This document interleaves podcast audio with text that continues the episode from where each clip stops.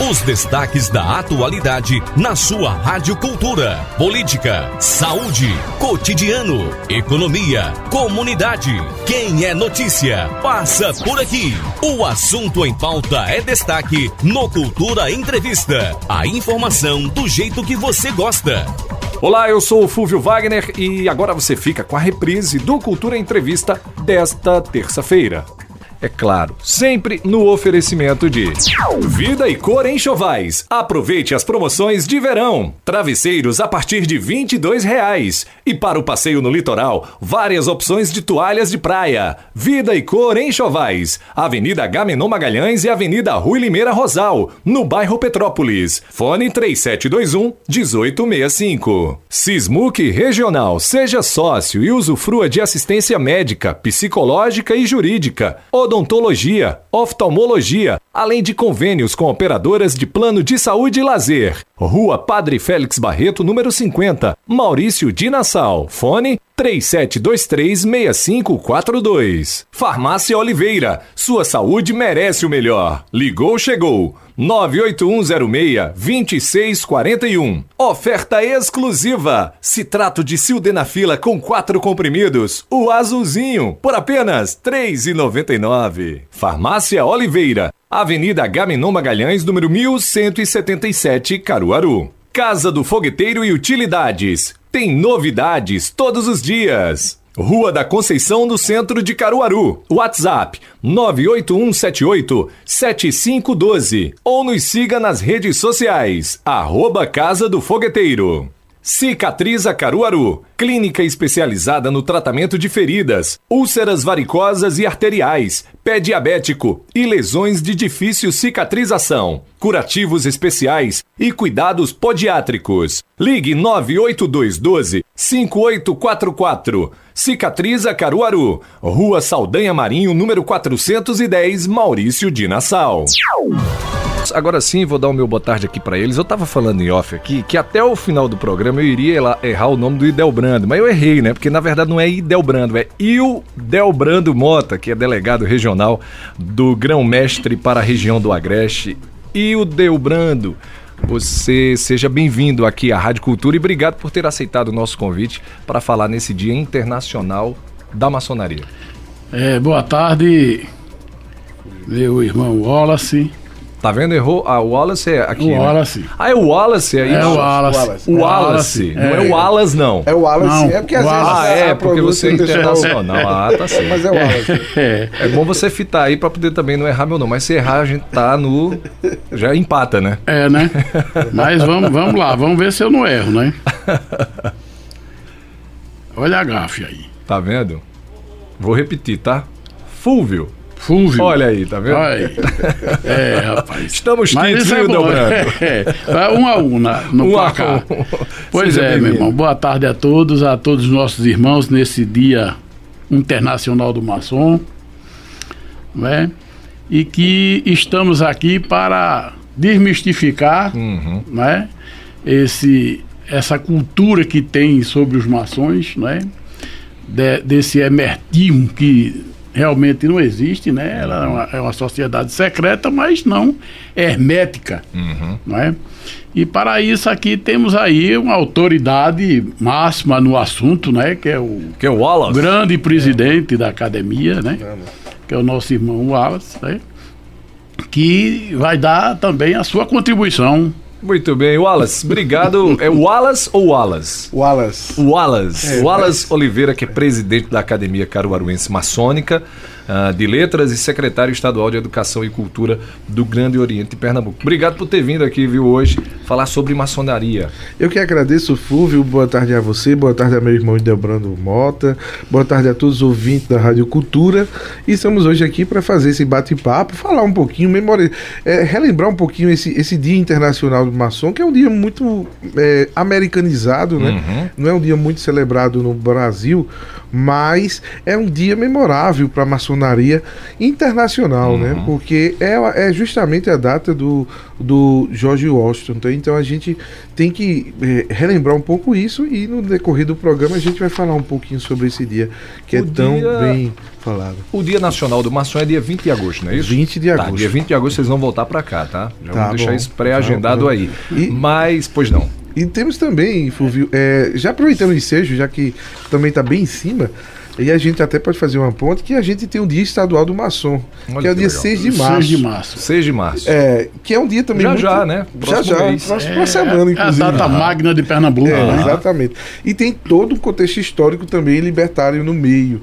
Então, isso tudo faz parte de um conjunto e aí a gente trata e toca nesses assuntos, né, Idelbrando, nessa tarde com os ouvintes. Muito bem. Como o, o Hildel Brando falou, né, a gente vai tentar desmistificar. Tá vendo que eu acertei agora o nome? É. A gente vai tentar desmistificar aqui algumas é, coisas né, que a população de modo geral, que a gente de modo geral, vou me incluir, né, tem a respeito da maçonaria. Como eles disseram, a, a maçonaria ela é uma organização discreta, né? uma associação fraterna e que existe há vários e vários e vários anos, não é isso, Delbrando? Qual é o principal objetivo da maçonaria, hein?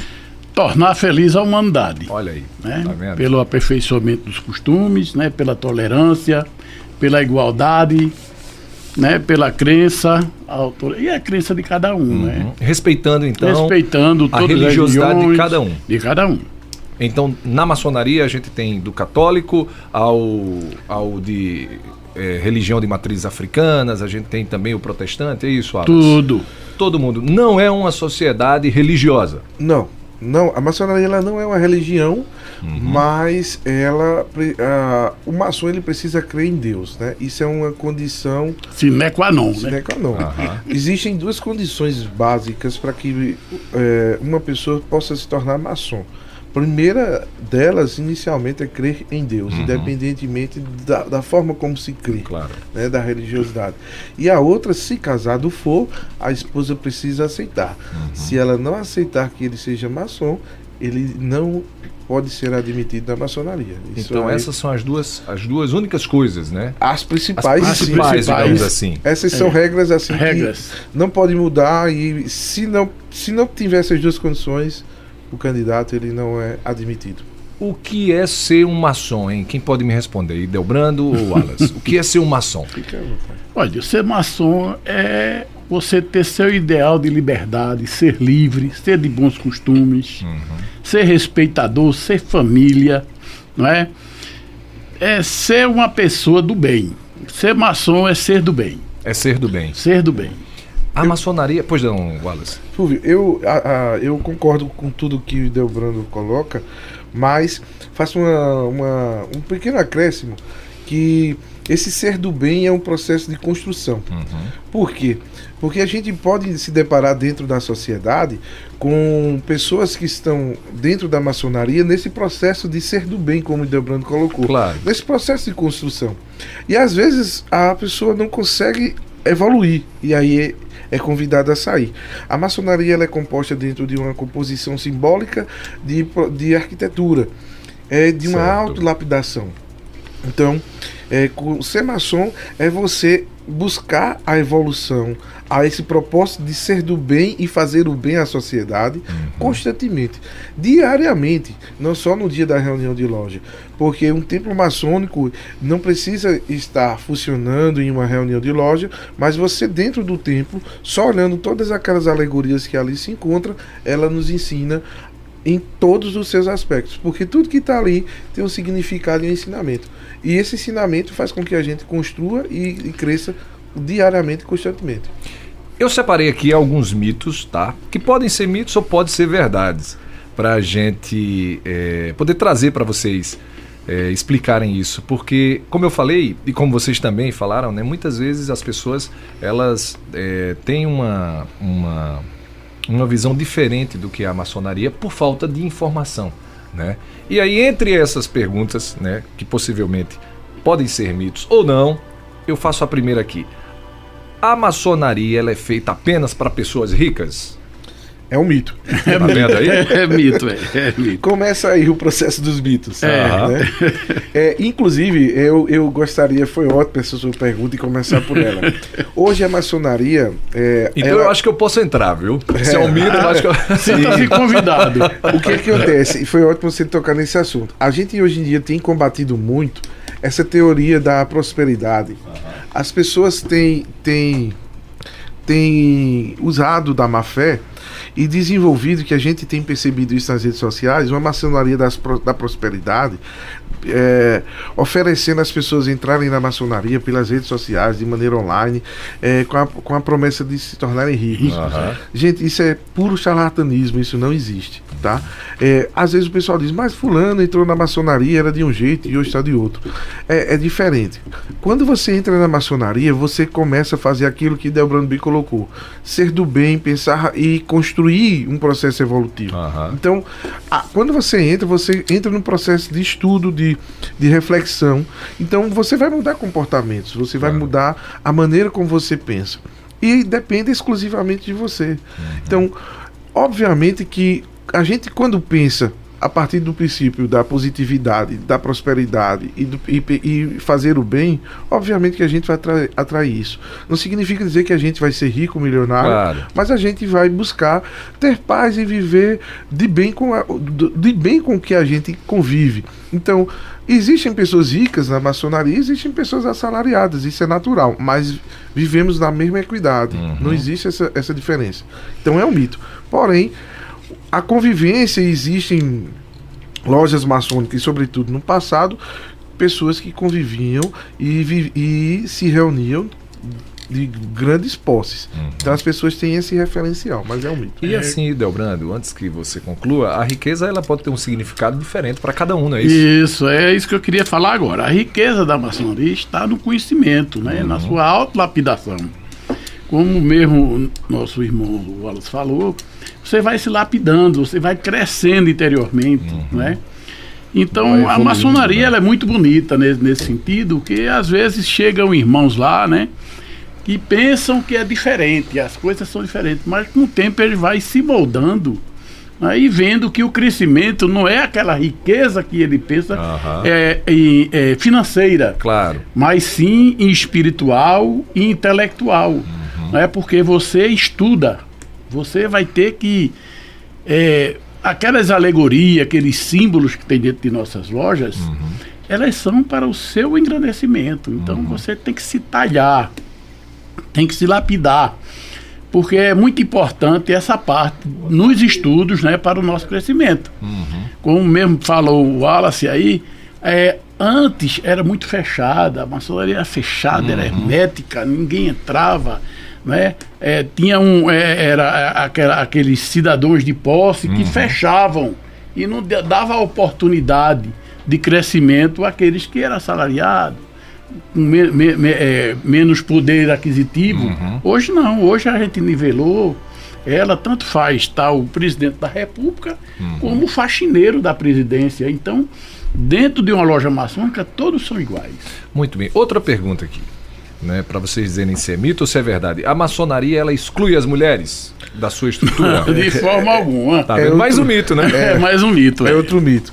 O que, que acontece que isso já, já vem sendo combatido há muito tempo é o seguinte, né? A mulher, é, cada dia mais, ela ganha o seu espaço na sociedade. Uhum. Porque não era a maçonaria que ela tinha aí o, a exclusão do espaço, né? Uhum. É, a sociedade excluía a mulher, né? E a mulher ela vem ganhando seu espaço. A mulher ela tem um papel super importante dentro da sociedade, uhum. né? Dentro da maçonaria também ela tem esse papel. Então não existe uma exclusão. Na realidade, a, como a gente já coloca, e, e, foi bem colocado logo no início, ela tem um, um primeiro ponto que é a condição da, da pessoa ser admitida como maçom, então uhum. eu acho que isso é um peso muito grande, claro. né? E outra coisa é quando o, o, o candidato ele é admitido, consequentemente ela tem atividades. Tem uhum. lojas que tem as, as cunhadas com maiores atividades e uhum. tem lojas com menos atividades. São as fraternidades femininas. Entendi. É, mas tudo, toda, todo esse contexto, isso não existe uma exclusão. Por exemplo, se minha loja tem uma atividade, mas ativa com relação às fraternidades femininas, uhum. ou até mesmo a, a questão das mulheres que as mães dos demolês ou das filhas de Jó uhum. e a, a, loja de Delbrando, por exemplo, não tenha, não existe uma exclusão dela não, não participar conosco. Então, tudo isso pode acontecer e participar, uhum. entende? Então, então é, elas é, estão é um... realmente inseridas ali, é, né? certeza, com atividades sociais. Isso, ah, filantrópica. Que bacana. É, tá vendo? Mais um mito. Agora, antes de a gente voltar aqui para o que seria verdades ou mitos da, da a, em relação à maçonaria, eu queria que vocês explicassem a questão da estrutura da maçonaria. Da maçonaria. Ah, vocês falam em lojas, às vezes as pessoas confundem o que é, que é a loja maçônica, né? É, dentro dessa, dessa instituição da maçonaria, a gente tem grupos de estudo. Como é que funcionam esses grupos de estudo? Eu queria que vocês falassem um pouco sobre a estrutura da maçonaria para a gente tentar desmistificar e mostrar que realmente não é nada tão misterioso e que tem realmente contribuído né, para o desenvolvimento da sociedade de modo geral. Ok. Bem, como, como estrutura, eu, eu vou iniciar, por exemplo, como você anunciou. É, minha, minha pessoa e a pessoa do Idelbrando. Uhum. Idelbrando ele é delegado do grão-mestre da grande loja certo? E o que é o delegado do grão-mestre da grande loja? É a pessoa que representa o grão-mestre em uma determinada região. Uhum. E você me anunciou como secretário de Educação e Cultura do Grande Oriente de Pernambuco. São uhum. nomes completamente diferentes, bem estranho para quem nunca ouviu falar nisso. É interessante e importante a gente entender essa estrutura a nível Brasil. Depois poderia é, falar um pouco a nível internacional, mas uhum. ficaria muito longo. O, a maçonaria ela tem uma organização a nível nacional, certo? certo? Nessa organização a nível nacional existem três núcleos nacionais, uhum. certo? Um núcleo nacional que tem uma semelhança com o formato de governo do Brasil, um, um, governo de república, uhum. que tem é, legislativo, judiciário e executivo, certo? Que inclusive foi a, o, a primeira estrutura, lá com José Bonifácio, na época lá da, da fundação da maçonaria no Brasil, que é o Grande Oriente do Brasil. Depois dessa estrutura formada, no, no, no formato de república, é, nesse mesma, com essa mesma conjuntura, tivemos uma outra, uma, outras duas outras organizações semelhantes, que são confederações, certo. que são conjuntos dos estados que se reúnem, que é um modelo parecido com o modelo americano. Eles se reúnem, elegem um responsável a nível na, nacional uhum. e cada estado tem um grão-mestre uhum. que aí envolve e coordena os estados que aí nós temos a CMSB e a Confederação Maçônica do Brasil, que é a Comab. E dentre elas que no, no estado de Pernambuco nós temos as grandes lojas e os grandes orientes independentes. E o Grande Oriente do Brasil de Pernambuco, que é, é essa outra instituição a nível estadual. Uhum. Então, é, eu faço parte do Grande Oriente de Pernambuco, Delbrando faz parte da Grande Loja de Pernambuco uhum. e tem uma outra organização a nível nacional e estadual, que é o Grande Oriente Independente.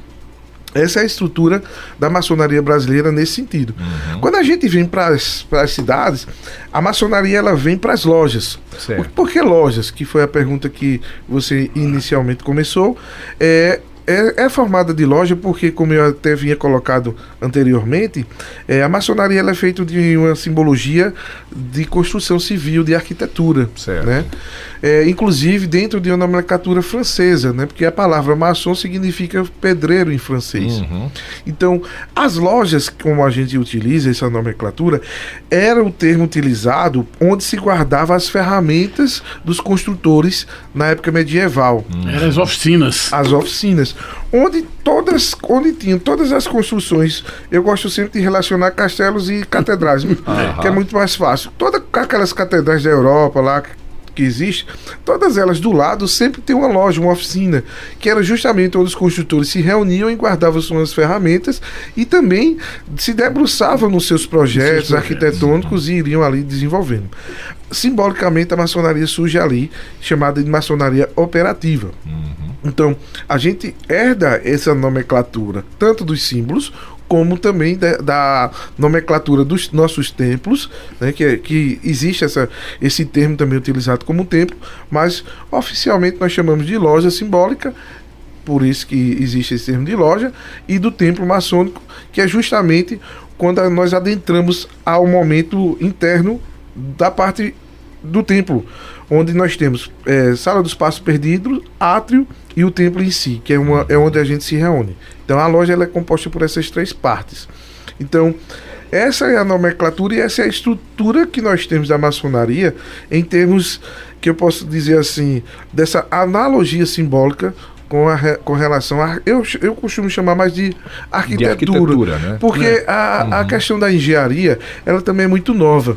Ela não, não, não se usava antigamente. Uhum. O engenheiro antigamente ele de fato era o pedreiro e a, a arquitetura ela tinha um que a mais, porque o, o engenheiro ele não fazia esses desenhos, era de fato o arquiteto, né? A engenharia se divide quando vem para cálculo estrutural, bem mais complexo e, e uma, um, uma, como é que eu posso dizer, uma, uma linguagem mais rebuscada e mais nova também. Então a gente usa muito essa terminologia de arquitetura.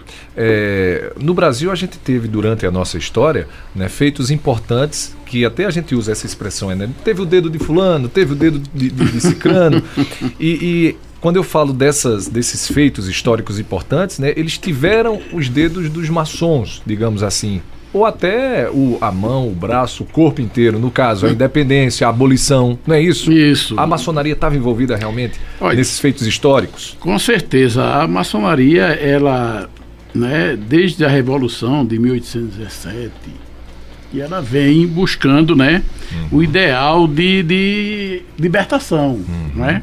A sua independência, né? É justamente aquela questão que nós conversamos agora há pouco, eu, você e o Wallace, é, da Revolução Pernambucana, uhum. né? que começou ali em 1817, né? E com, inclusive até com a prisão do, do Frei Caneca, né? Que foi depois arcabuçado, aquelas coisas todas, né?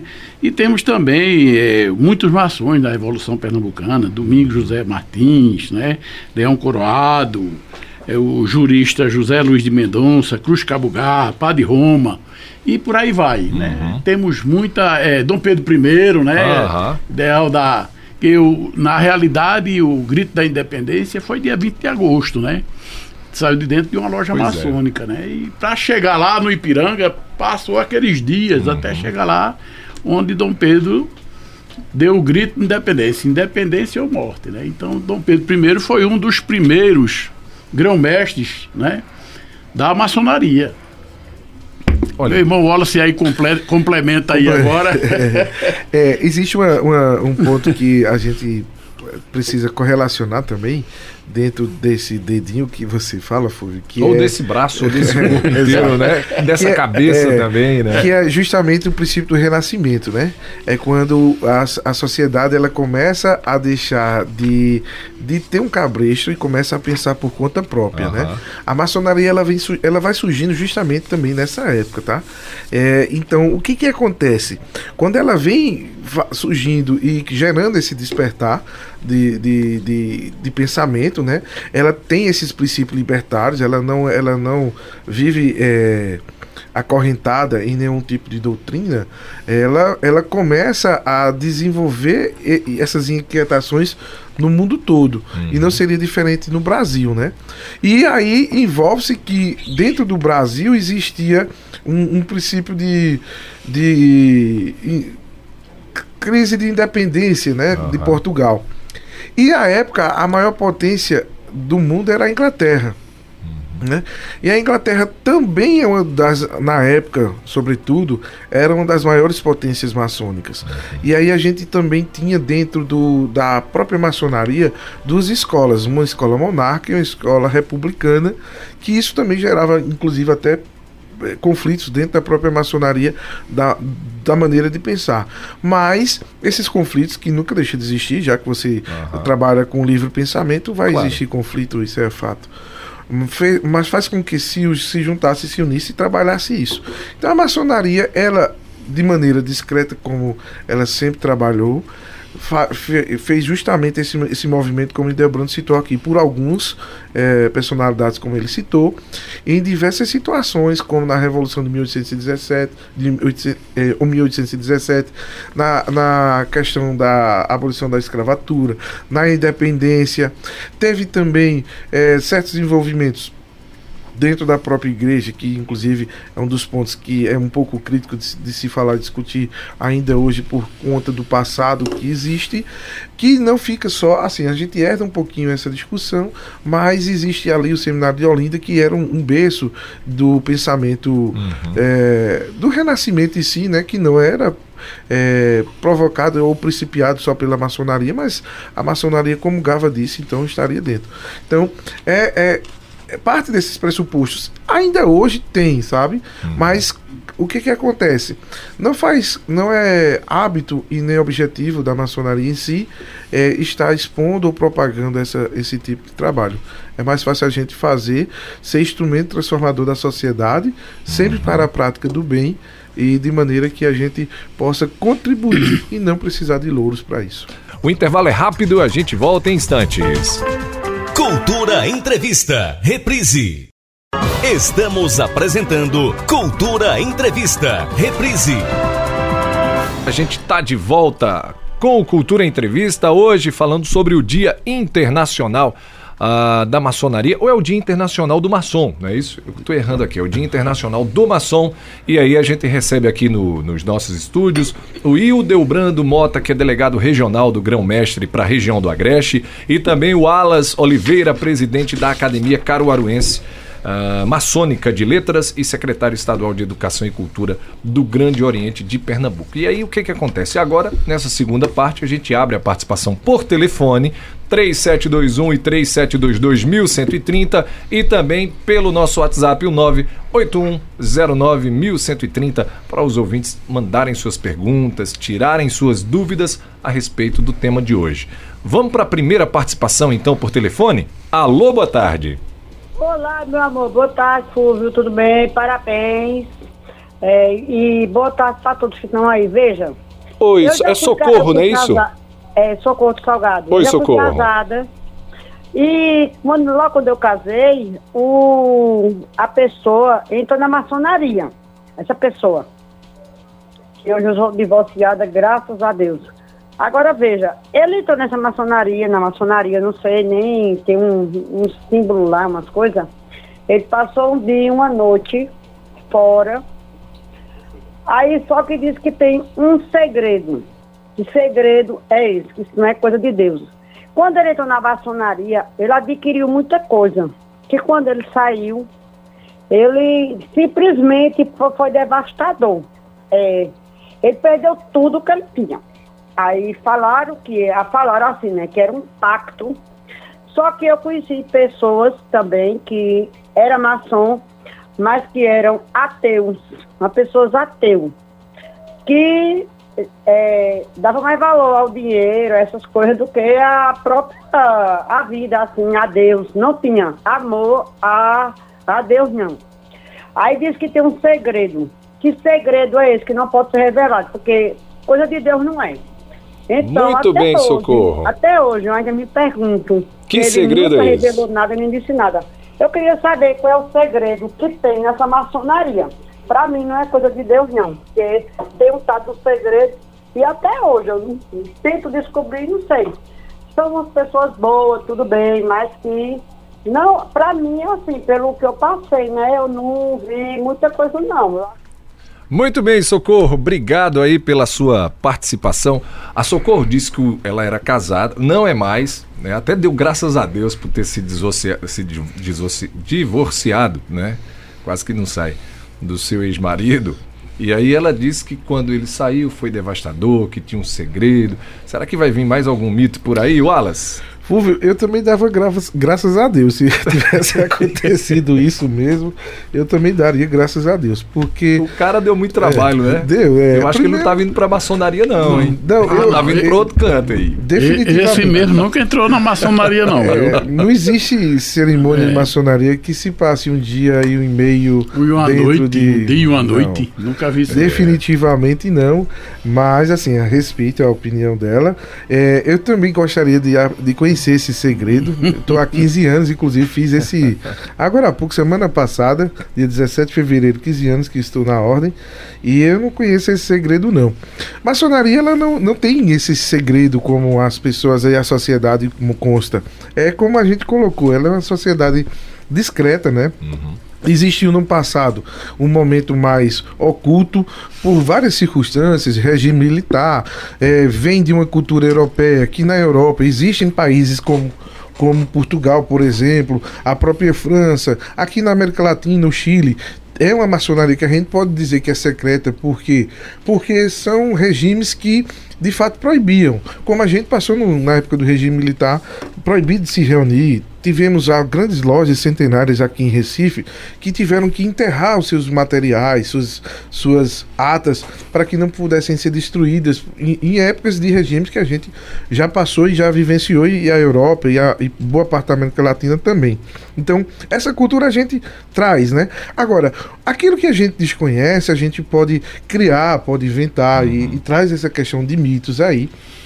E a gente respeita isso.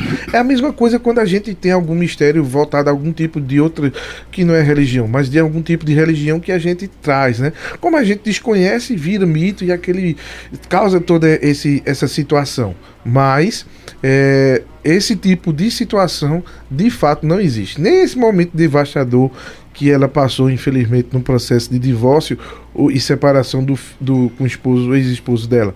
Quando pseudamente ele saiu dessa maçonaria, como ele disse, como é, isso pode acontecer. Isso não é maçonaria, de Muito fato. bem. Eu acho que ele estava indo realmente para outro lugar, socorro, socorro. Por onde? É? Por isso ele separou. Ele dizia que ia para maçonaria e ia para outro canto. Vamos para mais uma participação? Caiu a ligação?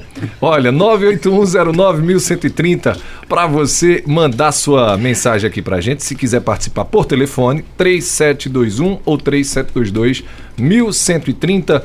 Uh, o Lamartine está na audiência. Ele disse o seguinte, ó, boa tarde, Fúvio. Diga aí ao senhor Ildebrando que eu mando um abraço para ele, Lamartine, o pai de Marcos de Sairé. Tá Aê, Lamartine. Muito bem, Lamartine. Obrigado aí pela atenção, pela, pelo prestígio à cultura do Nordeste, né? Na pessoa dessa figura do Fúvio, né?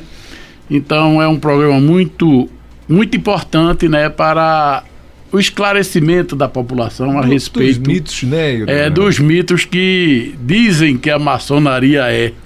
Que na realidade a maçonaria é a coisa melhor do mundo. Até hoje eu tenho 27 anos de iniciado e nunca vi coisa melhor do que a maçonaria. E não apareceu ainda não, viu? Aham. Depois da minha mulher, a maçonaria é a segunda melhor coisa que aconteceu na minha vida. Muito bem, te mandar um abraço aqui para um primo meu que está aqui na audiência né? Ricardo, subtenente Ricardo, tá mandando um abraço aí para o Alas e também para você, o Delbrando. Um forte abraço, Ricardo Marcelo, que é irmão nosso lá da loja também, né? Sempre tá conosco e estamos juntos. É, e eu, eu, costumo colocar isso também, que Delbrando fez essa observação. É, é bom. Agora é suspeito, né? O maçom falar da maçonaria e dizer que é suspeito, né?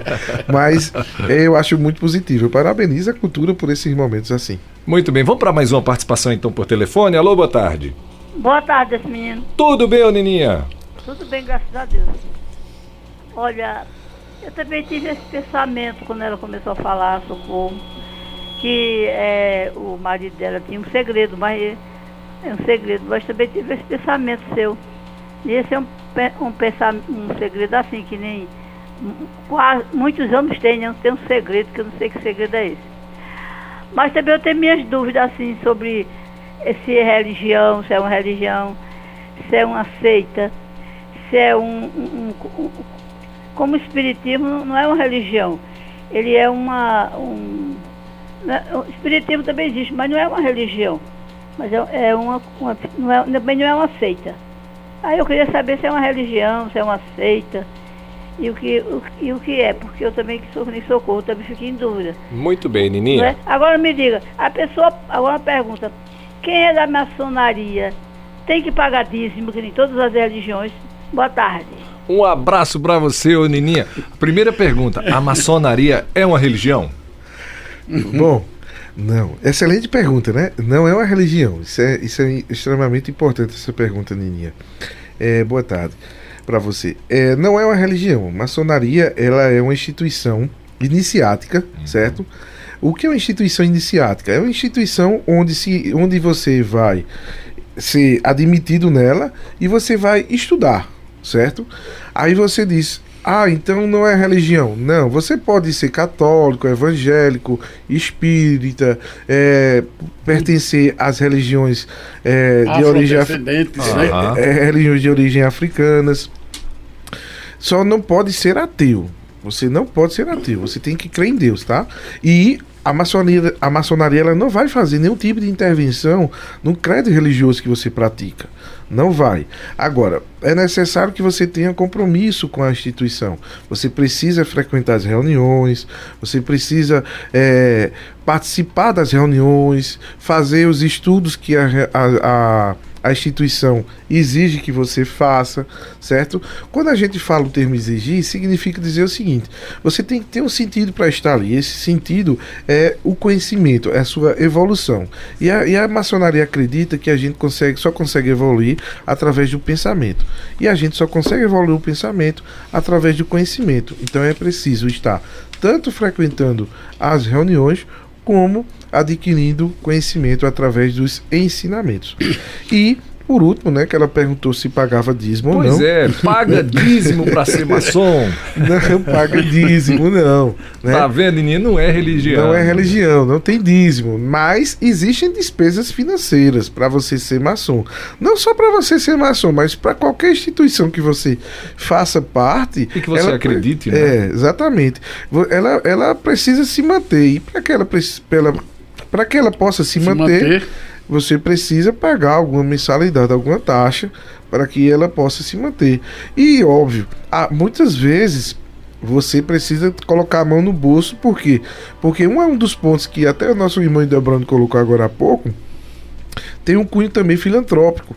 Então, a maçonaria tem atividades, ações filantrópicas que é feita e às vezes o maçom precisa botar a mão no bolso para fazer com que isso aconteça.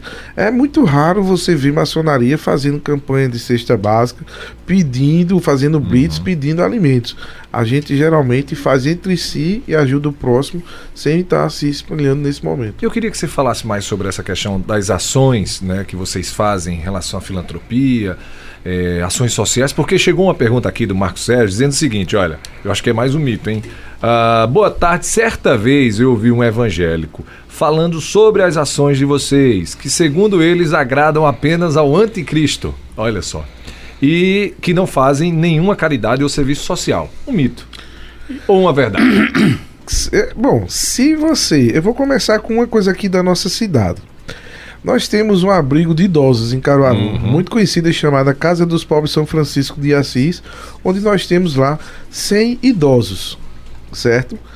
Se cuidar daqueles 100 idosos for agradar o anticristo, nós agradamos o anticristo. Porque aquela fazer a caridade, é, né? porque aquela casa é nossa.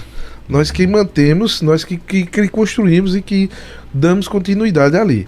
Claro, nós temos os benfeitores, as pessoas que ajudam, os associados, que todo maçom que é iniciado na maçonaria de Caruaru, ele já é um sócio contribuinte nato. Uhum. Ele precisa contribuir para ajudar a Casa dos Pobres São Francisco de Assis. Então, de ato concreto, eu já começo falando dela. Uhum. Eu sempre costumo buscar e ser o embaixador da Casa dos Pobres nesse sentido. Inclusive, ela é, ela é, é dirigida pelos membros da minha loja, da qual faço parte. E outros irmãos de outras lojas também. Então eu já começo fazendo essa referência. E aí a gente pode fazer diversas outras referências que nós temos aqui em Caruaru. O ano passado, em 2020, nós começamos um projeto juntamente com o Rotary e com o Lions, chamado Projeto Juntos pelo Bem, uhum. que era um, um, conjunto que essas três instituições se reuniu junto com a Polícia Militar e outras instituições, fazendo campanhas de arrecadação de alimento e doação de cesta básica para as pessoas mais necessitadas, que sofreram impacto com essa pandemia. Uhum. Se essas ações for para agradar, se for agradar o anticristo, então nós estamos a, agradando aí o anticristo. Não, e esse anticristo está errado, né? Esse anticristo está doido, né? Eu acho que sim.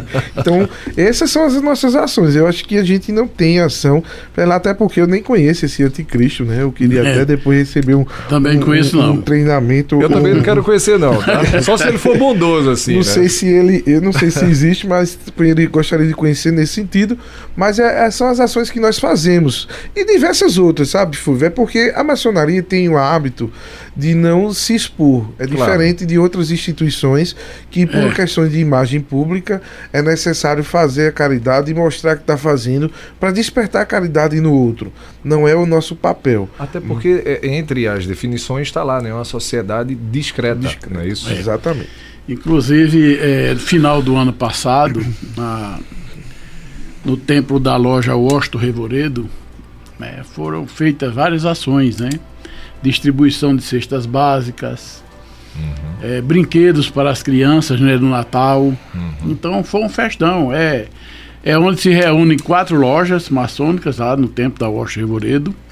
É, Reúnem-se a loja Washington Revoredo, que é a loja proprietária do prédio, a loja Cavaleiros Iluminados da Fraternidade 53, que é a loja hoje do nosso grão-mestre Flávio Zé de Amorim, né, grão-mestre eleito da grande loja, o qual hoje estou aqui representando. representando. Né? Temos a loja é, é União e Evolução e a Cavaleiro de Jerusalém 357 e 133, a qual eu estou venerável nela. Uhum. Então, nós, o ano passado, reunimos, Dia das Crianças, fizemos um evento. É, dia de Natal foi feito é, uma semana antes de Natal outro grande evento. Uhum. E evento isso, social, evento, evento é, é social, filantrópico, filantrópico né? é que não, a gente não, não, não, não faz nenhuma propaganda, uhum. porque é, é, a união das lojas, né, do, dos obreiros, como assim chamamos, é que constrói é, é, essa, essa, essa, esses eventos, essa, essa caridade, como se chama. É, outra, outra coisa também que eu queria falar é no começo agora do ano, uhum. né, a, a, a Tríplice Aliança, que é chamada Tríplice Aliança, mas na verdade não é Tríplice, é a Tetra Aliança, que são quatro lojas. É, nós fizemos a matrícula de uma universitária aqui de Caruaru, que estava uhum. precisando, né? E a União e Evolução, na pessoa do nosso irmão Pádua Pereira. Esses nomes são né? nomes de loja, tá? Uhum. Ah. Porque o senhor está falando, é. você diga que é loja que o pessoal é. não entende, né? É. né? Aí então, essa, essa, essa pessoa, graças a Deus, conseguimos agraciá-la, né? uhum. né? É, que é, é, uma das metas da nossa, da, da, da nossa ordem, é ajudar aqueles que realmente precisam é? Uhum. E ela é estudante de psicologia e estava passando por dificuldades seríssimas já fim de curso. Uhum. Então foi feita a matrícula, pagamento, compra de livros. Isso aí foi tudo. Olha isso. Essa ação todo mundo e resolveu o problema. É filantrópica. Se isso for para o anticristo, né? Ou esse Aí, anticristo tá doido. Ou tá é. doido, ou, ou tá faltando renascer, né? Renascer é. com. Mas assim, é, Fulvio, deixando assim claro pra gente não ser indelicado com um colega que fez a pergunta. Não, claro, né? claro. Não, é, ele, inclusive, está agradecendo aqui né, aos esclarecimentos. É, a gente usa muito esse. Eu usei muito o termo, e Delbrando também você, mas só para quebrar esse mito, tá? Uhum. Porque a gente não tem essa. É, a gente faz, agora em Glória, assim. E aquela, aquela história da cabeça do bode? Tem uma história de uma cabeça tem, de bode, né? Também. Como é que é essa história? É um mito é, também. É um mito também. Isso é mito. É, é, só para fechar essa linha de raciocínio rápido, é, nós trabalhamos e, e nós só abrimos e fechamos loja invocando o grande arquiteto do universo, que é Deus. E, nós E não tem outro. não né? tem outro. Não, claro, né? Exato. Nós não temos. E, e outra é uma coisa também, nós não somos politeístas também, não. Tem Não. isso. É, nós somos monoteístas, só que nós intitulamos a palavra de Deus de grande arquiteto do universo, justamente para agregar todos aqueles deuses que cada um que ali esteja possa acreditar. Porque um espírito acredita num, num Deus, um- um- uma pessoa do candomblé no outro Deus, uma pessoa cristã católica num Deus, O judeu, um Muçulmano judeu em no- outro e- deus. Exatamente. E nós temos muçulmano, maçom Muçulmano, e diversos. aham. Então, ah, só para deixar bem claro isso e desconstruir esse pensamento. É, são, essa, é, são essa linha de, de, de trabalho que a maçonaria desenvolve e faz. E a gente, de fato, não trabalha, não propaga. Inclusive, a gente é crítico, porque tem muitos maçons que às vezes ainda não, não têm a percepção e o entendimento de- dessa não propagação, de ser discreto nisso. E a gente entende, falta um pouquinho mais de lapidação, porque não é hábito nosso. Mas a questão do bode é engraçada. A, a questão do bode ela é muito mítica, né? Mas onde foi que surgiu a história do bode? Isso é, é bíblico, né? A história do bode é bíblico, né? Que é aquela, aquele, aquele confessionário, ele se confessa com o bode, conversa com o bode, porque dali não sai mais nada. É, o bode não vai contar nada a ninguém, né? O bode, ele, o bode na maçonaria ele tem diversas simbologias e diversas, diversas histórias, né? E o bode, dentro da sua, da sua própria trajetória de, de história, ele é uma, uma- um ser é, que traz um, um- um bicho que traz um certos vários significados. Por exemplo, ele come a árvore até o fim, né? Ele sobe na árvore até pegar é. a última, A última folha. folhinha, É. né? Então existe essa simbologia. Existe a simbologia do bode que ele berra quando está sendo assassinado, né? Você está matando o bode. Tem isso. Existe a questão mística também de dizer o seguinte: se tu quer falar algo que ninguém é, saiba, Saiba. vai e diz ao bode, Diz ao não vai bode. contar a ninguém. Então, essa, toda essa história do passado eh, se remonta, inclusive muitas vezes a gente até se intitula de bode, né? E as pessoas eh, fazem uma relação. Existe também uma má definição de Baphomet, né? Que é uma É. personificação do bode, então, e, e demonizam Baphomet nesse sentido. Então, tudo isso causa uma, uma, rela- uma correlação e uma simbologia tanto positiva como maléfica. Então, a gente. É, é complexo explicar e falar do bode em si para as pessoas que não conseguem entender as questões Aham. históricas do bode Entendi. nesse sentido. Mas tem vários significados dele. Muito bem, então a gente poderia dizer que o, o- a parte relacionada à maçonaria do bode é a parte positiva, então. É, É, isso? é Sim, positivo. 100% positiva. Até porque. A- tem essa história de sacrifício que eu ouvi tá dizendo Não, aqui, não, e o lance do sacrifício? Não, isso É, né? eu acho pessoal engraçado. fala de história de sacrifício. É, não, que vai não, matar o bode, beber o sangue do é, bode. beber o sangue do Eu bode, tenho não uns, existe. uns colegas faculdade que às vezes percebiam, ah, você maçom, tal, você matou quantos bodes, bebeu esse sangue de bode, tal, rapaz, do bode eu como uma puxada. É, pois é. É a melhor parte. É a melhor parte. É. Deixa eu mandar um abraço aqui para o João Torres, advogado. Tá dando parabéns aqui pelo programa, dizendo que tá bastante esclarecedor, né? E tá mandando um abraço aí para vocês dois. João Torres, ele Forte é advogado. abraço, João. Forte abraço, grande João. O Janaia tá dizendo: olha, a maçonaria é uma sociedade discreta, na minha opinião, de grande ordem e de grandes homens, tá vendo? Muito obrigado aí pela parte boa. que nos toca, né? Pois é. Ah, tem mais aqui, tem um monte de mensagem chegando aqui, tem uma mensagem de áudio, tem mais participação por telefone, não vai dar tempo, viu, Sandrinho? E aí a gente pede desculpas aos nossos ouvintes. O, o Jorge mandou uma mensagem ah, grande pra caramba aqui. 2 minutos e 12 segundos, Jorge. A gente não vai ter como passar, senão estoura o nosso tempo. Queria, é, nesse momento final, agradecer, registrar a presença aqui do Alexandre, né? Que veio acompanhando vocês dois. Alexandre também é maçom, é, é comunicador também lá da Rádio Cultura de Palmares. Palmares. Abraço lá pro pessoal de Palmares, tá? É, deixar esses instantes finais para vocês né, se despedirem dos nossos ouvintes e trazer mais algum assunto que vocês acham que é importante trazer e que talvez a gente não tenha conversado. É, eu quero, eu, nós que agradecemos, nós que fazemos a grande loja maçônica de Pernambuco, na pessoa do nosso sereníssimo grão-mestre Flávio Zé da Mourinha, agradecemos pela participação nessa demistificação, né, por assim dizer, da maçonaria. Maçonaria é coisa muito boa, é uma entidade séria, de homens sérios, não é? E de bons costumes. É isso que eu sempre digo. Eu queria ver com você, Fulvio, é a possibilidade da gente marcar uma pauta aí para o dia 6. Vamos 6 marcar. de março.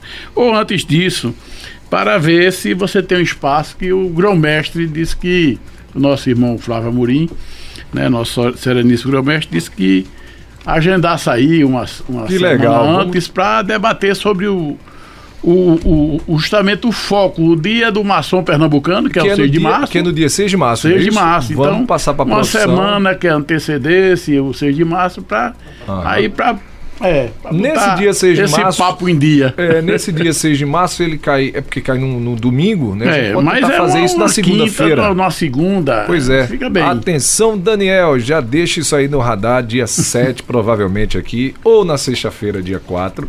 A gente Pronto. trazer aí o grão-mestre para poder falar. Flávio e aí a gente entra na história ah, pernambucana, Pernambucana. na importância da maçonaria, nas conquistas históricas aqui de Pernambuco. Isso e é aí a gente traz mais uma entrevista esclarecedora como foi essa aqui.